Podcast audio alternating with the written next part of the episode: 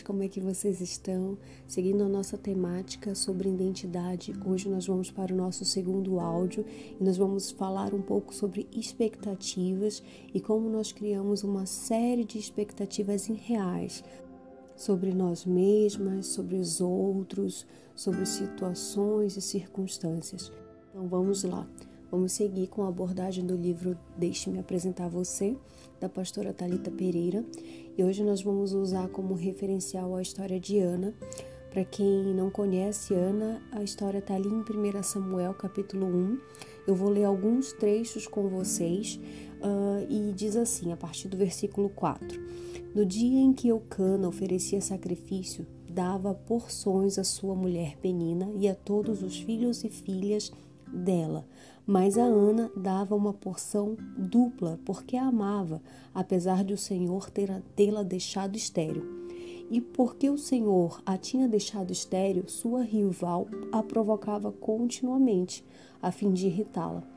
Mas um dia Ana se levantou e, com a alma amargurada, chorou muito e orou ao Senhor, e fez um voto, dizendo: Ó Senhor dos Exércitos, se tu deres atenção à humilhação da tua serva, e te lembrares de mim, e não te esqueceres da tua serva, mas lhe deres um filho, então eu o dedicarei ao Senhor, porque todos os, por todos os dias da sua vida.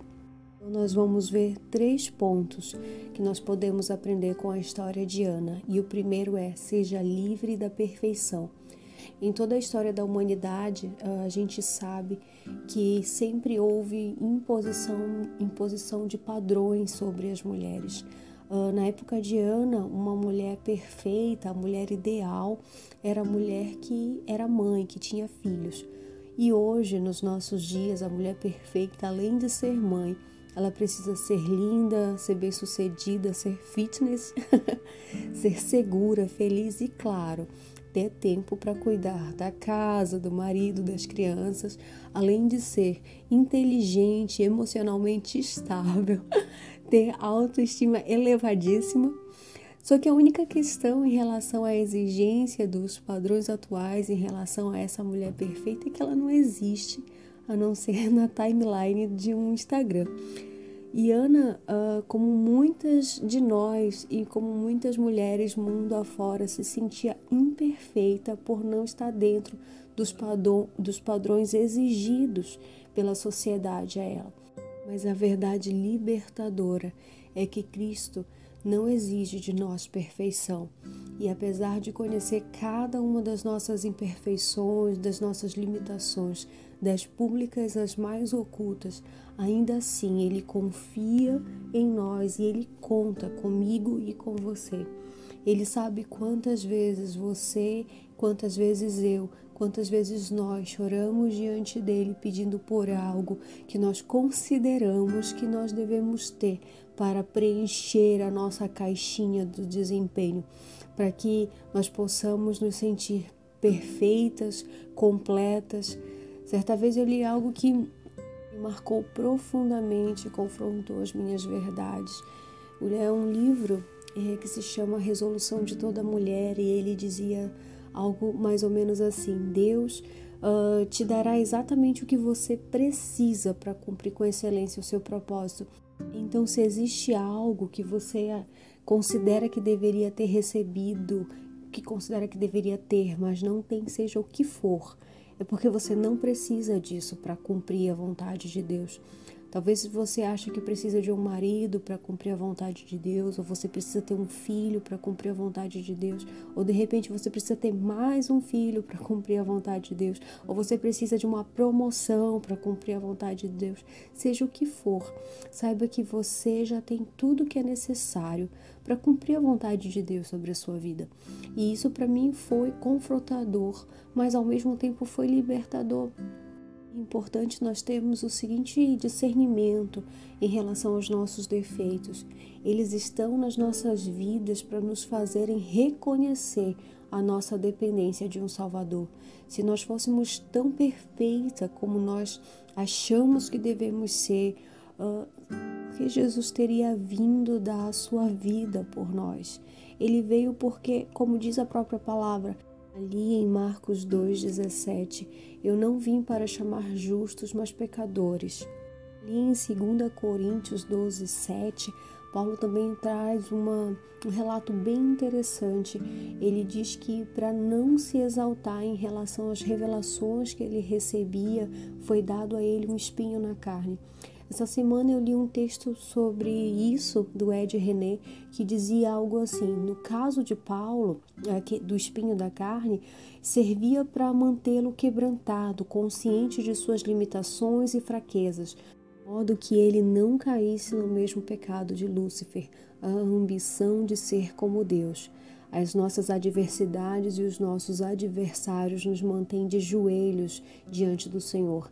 Bem interessante, né, essa colocação, porque é exatamente isso que são os nossos defeitos porque os nossos maiores adversários estão dentro de nós e os nossos defeitos são para nos lembrarmos exatamente disso, das nossas limitações e do quanto nós necessitamos estar diante do Senhor e sermos dependentes dele. A Talita traz algo também muito legal ali no livro que diz assim: Permita-se ser imperfeita e deixe os outros serem imperfeitos, pois mesmo quando os outros não conseguirem ver os seus acertos, só conseguirem focar nos seus erros, Deus sempre verá as suas possibilidades. Você é livre para ser imperfeita, não precisamos provar nada a nós mesmos e nem para ninguém. Se obedecermos a Deus, Ele cuidará da nossa reputação. Isso é extremamente importante, né? Muitas vezes a gente fica tão preocupado, tão neurótica com tanta coisa e deixamos assim de obedecer a Deus. Deixamos de fazer o mais importante, que é estar em obediência ao Senhor, por preocupação uh, do que os outros vão pensar. Eu comentei isso no áudio anterior. Seguindo, então, simplesmente faça o seu melhor e deixe e descanse nas mãos de Deus. Descanse. Se Deus, o Senhor te direcionou algo, cumpra, faça o seu melhor e descanse no Senhor, porque nada pode mudar a identidade, a sua identidade de filha. Isso é uma verdade incrível. E dentro disso eu quero falar com vocês um pouquinho sobre a caixinha de desempenho. A caixinha de desempenho, ela nos diz o seguinte: ela diz que você é aquilo que você faz, que você é aquilo que você tem e você é aquilo que você sente. Porém, nós não somos nenhuma dessas coisas. Nós não somos as nossas ações, nós não somos os nossos bens materiais, nós não somos aquilo que nós sentimos, nem aquilo que nós desejamos, nós não somos os nossos erros, nem os nossos acertos. Uh, é importante nós termos isso em mente. Uh, no áudio anterior eu falei com vocês sobre a necessidade de compreendermos quem nós somos, o primeiro passo na nossa caminhada com Cristo. Mas hoje eu quero falar um pouquinho com vocês de quem nós não somos. E nós não somos, nós não somos as nossas culpas, nós não somos os nossos sentimentos, nós não somos a necessidade de aprovação, nós não somos o que nós fazemos, nós não somos o que nós temos.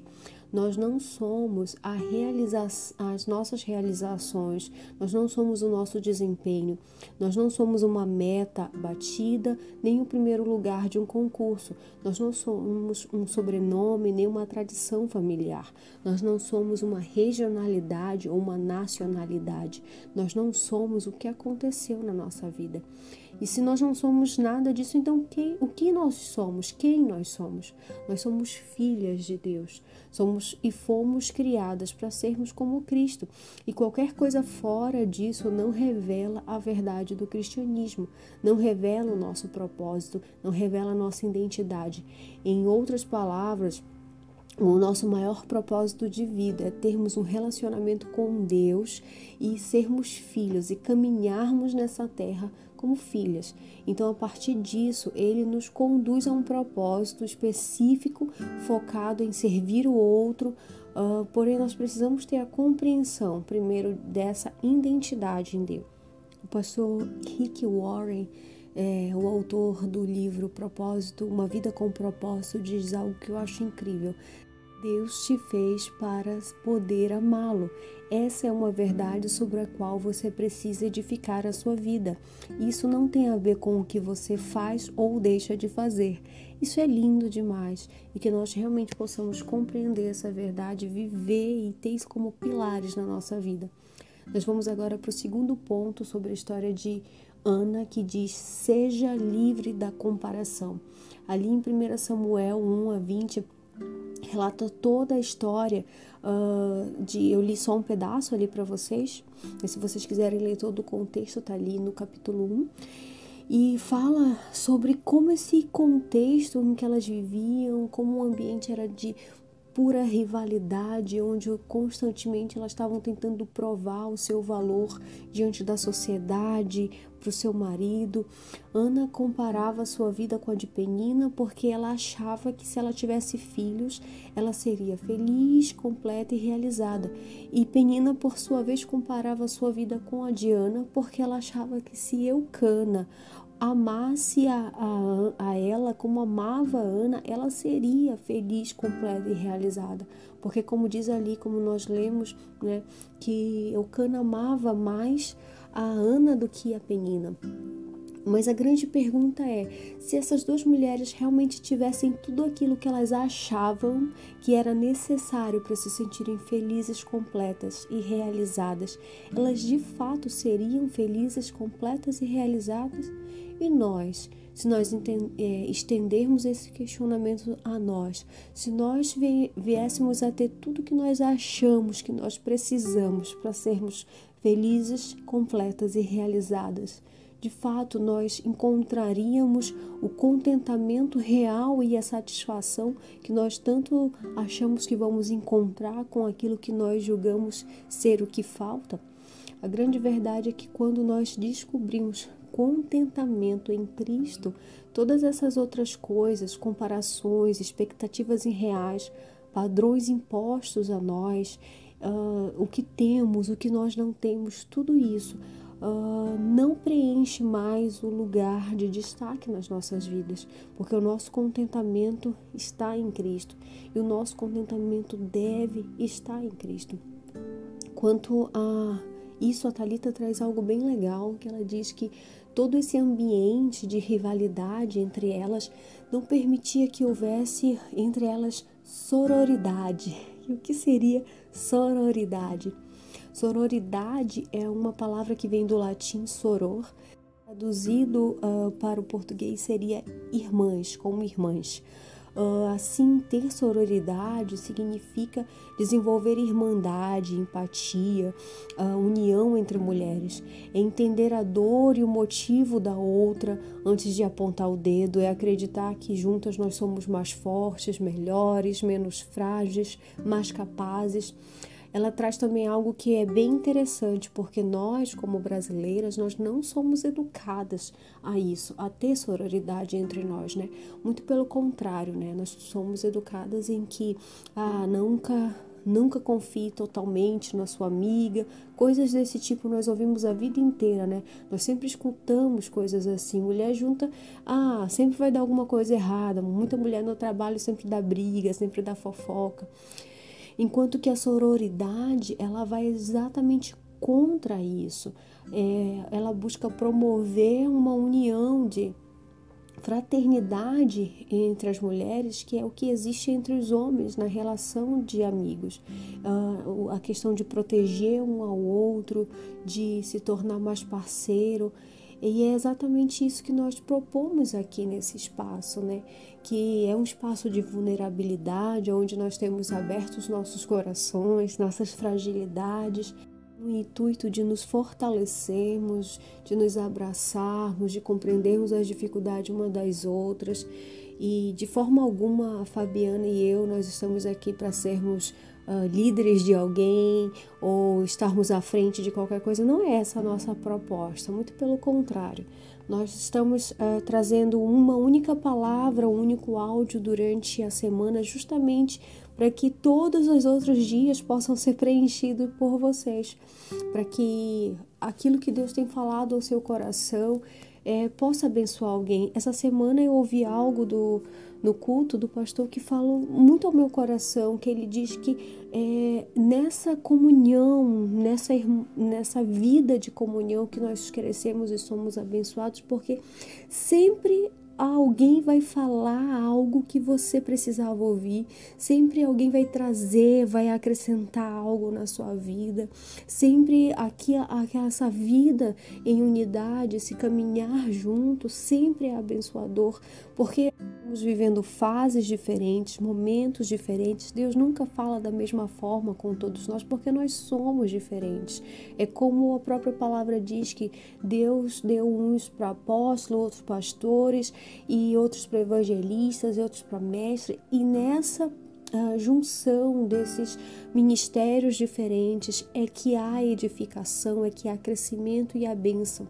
Então, sim, juntas nós somos melhores, somos mais fortes, somos mais capazes. Vou também trazer para vocês algo que diz ali em 2 Coríntios 10, 12. Não queremos nos comparar àqueles que se julgam superiores a nós.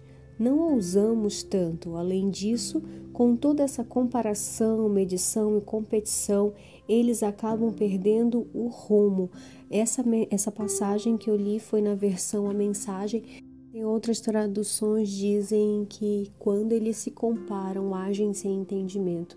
Quando nós nos comparamos, nós demonstramos falta de entendimento da palavra. A comparação, ela é querer viver uma expectativa irreal. Mas nós não precisamos viver isso porque Cristo não nos criou para ser cópia de ninguém. Ainda que nós venhamos admirar pessoas, nos inspirar em pessoas, o Senhor não nos criou para sermos cópias. Nós precisamos descobrir a beleza de ser quem nós somos. Você precisa descobrir a beleza de ser quem você é e descobrir a autenticidade de ser quem você foi criada para ser. Oxe, que lindo! Que lindo isso, né? Ah, como é importante a gente manter os nossos olhos em Deus e parar de tentar ser o que nós não fomos criadas para ser. Ali em Gálatas 6,4 diz: Cada um examine os próprios atos e então poderá orgulhar-se de si mesmo sem se comparar a ninguém. Nós vamos agora para o terceiro ponto em relação à história de Ana, que diz: acredite em si mesma. Quando, não, quando nós não acreditamos em nós mesmos implicitamente, nós estamos deixando de acreditar em Deus e naquilo que Ele criou, porque o Senhor nos criou. Quando Ana compreendeu isso, ela foi uh, e se colocou diante do Senhor e se colocou em clamor e oração diante daquele, daquele do único que poderia realmente responder a sua oração. Ela parou de culpar Eucana por não ter filho, ela parou de olhar para Penina e desejar os filhos de Penina. Então ela foi para os pés do Senhor e fez um voto diante do Senhor. Ana deixou de, ser, de se vitimizar, ela deixou de se ver e de, se, e de decidir ser vítima de uma situação. Infelizmente, hoje, muitas mulheres cristãs e não cristãs preferem viver o vitimismo. Mas, querida, torne-se protagonista da sua história. Entenda que ser protagonista da sua história é viver o chamado de Deus para a sua vida, é descobrir a sua identidade em Cristo deixar de esperar por fulano, beltano, beltrano, ciclano para cumprir o propósito de Deus. Tudo que você precisa para fazer e cumprir o propósito de Deus já está com você. Então você precisa parar de dar desculpas. Trechinho do livro para você que diz assim: adote uma expectativa mais elevada sobre você. Pare de se fazer de coitada. Pare de lamentar e ficar dando desculpas. Você não é vítima. Não existem desvantagens quando Deus está do nosso lado, porque todas as coisas cooperam para o bem daqueles que amam a Deus, segundo Romanos 8, 28. Ela continua dizendo assim: Eu encorajo você a viver sem se apoiar em desculpas. Olhe o que você pode fazer, foque os seus dons. Recuse-se a ter pena de si mesma. Isso é extremamente importante. Eu quero trazer três pontos ainda do que ela fala em relação à comparação. Ponto 1. Um, pare de escolher a inveja. Quando nós nos comparamos, nós nos depreciamos e alimentamos a inveja. Ponto 2. Ela diz assim: não tente mudar suas circunstâncias por inveja. Em Filipenses 4:11 diz: "Pois aprendi a estar satisfeito com o que tenho." Nós não fomos ensinadas, a maioria de nós, a vivermos contentes e satisfeitas com o que nós temos. Nós, eu acho que eu cheguei a comentar isso também no áudio anterior mas é necessário que em Cristo nós venhamos entender, e isso é um esforço, é um processo contínuo. Então você precisa apenas se dispor a aprender, a ser alguém contente e satisfeita. E isso eu falo por experiência própria, querida, não é fácil. É um processo, mas é necessário que haja uma disposição de coração. Eu sempre fui alguém que sempre focou muito nos meus próprios erros e nos erros dos outros. E tem sido um processo árduo. É, valorizar, elogiar, focar no que é ponto positivo, no que é ponto forte. Mas é, é possível. Tenha isso em mente. E o terceiro ponto que ela diz é: não tente forçar uma mudança de sentimentos. Ela diz que inveja e essa, esse sentido de querer o que o outro tem, isso não vem naquela coisa de, ah, eu vou conseguir, eu posso mudar. Não. Não é assim que essa mudança acontece. Sempre, porque sempre alguém vai ter algo melhor do que você, sempre alguém vai estar à sua frente em alguma área da vida. Isso é um fato.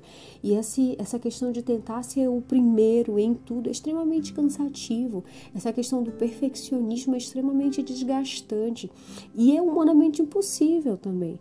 O que você precisa ter em mente é Pare uh, de focar no que o outro tem, comece a olhar para aquilo que Deus já te deu, para aquilo que você tem e o que, que você tem que fazer e cumprir na sua vida. Eu gostaria de encerrar falando sobre a forma linda como Cristo trouxe um novo olhar para as mulheres realmente rompeu com todos os nãos que haviam sido impostos sobre nós. Ele trouxe luz sobre as mulheres, ele colocou um holofote sobre nós. Jesus chamou uma mulher aleijada à frente na sinagoga em uma área reservada somente a homens e a curou. Você sabe o que é isso? Foi chocante naquela época. Hoje a gente lê alguns textos e acha e vê com tanta naturalidade, mas as mulheres não tinham voz, não tinham vez, elas nem sequer podiam caminhar sozinhas em alguns locais passagem ali de Marta e Maria, quando Marta está correndo de um lado para o outro, organizando a casa, e ela chega perto de Jesus e diz: Jesus, não te incomoda que a minha irmã fique aí enquanto eu estou aqui trabalhando? Ali não, não era só a gente ver por um lado e um contexto de uma que está agitada, fazendo muitas coisas, mas ali havia um outro contexto de uma mulher que estava simplesmente sentada aos pés de Jesus, ao invés de estar tá fazendo que era o papel dela, está trabalhando, está na cozinha.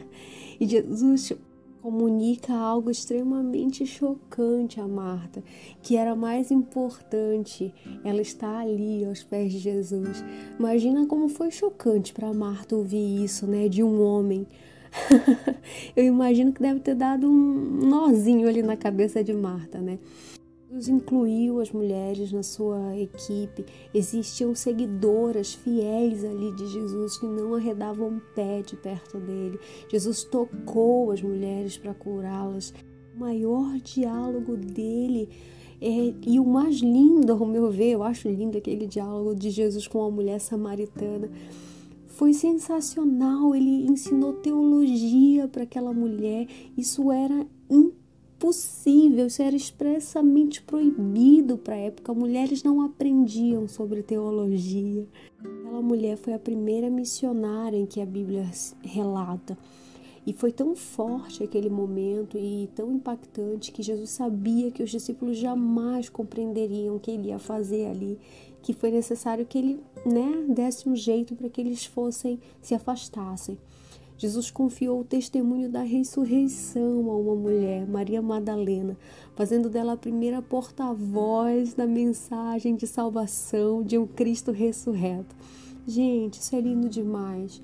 E como nós, diante disso, como nós podemos nos apropriar dessas verdades, do que Cristo veio fazer por nós, como nós podemos nos posicionar como essas criaturas uh, que foram feitas por Deus para um, um propósito específico. Como nós podemos refletir esse empoderamento que foi dado a nós através de Cristo. Você possa refletir sobre isso nesses dias, durante essa semana. Nós também vamos deixar um PDF com as atividades propostas pelo livro ali para que você possa olhar. E nós esperamos realmente que esse áudio venha abençoar a sua vida, que você também possa ter o desejo no seu coração de abençoar uh, outras pessoas, compartilhando daquilo que Deus tem falado no seu coração. Deus abençoe a sua semana, os seus dias. Um forte abraço e até a próxima semana.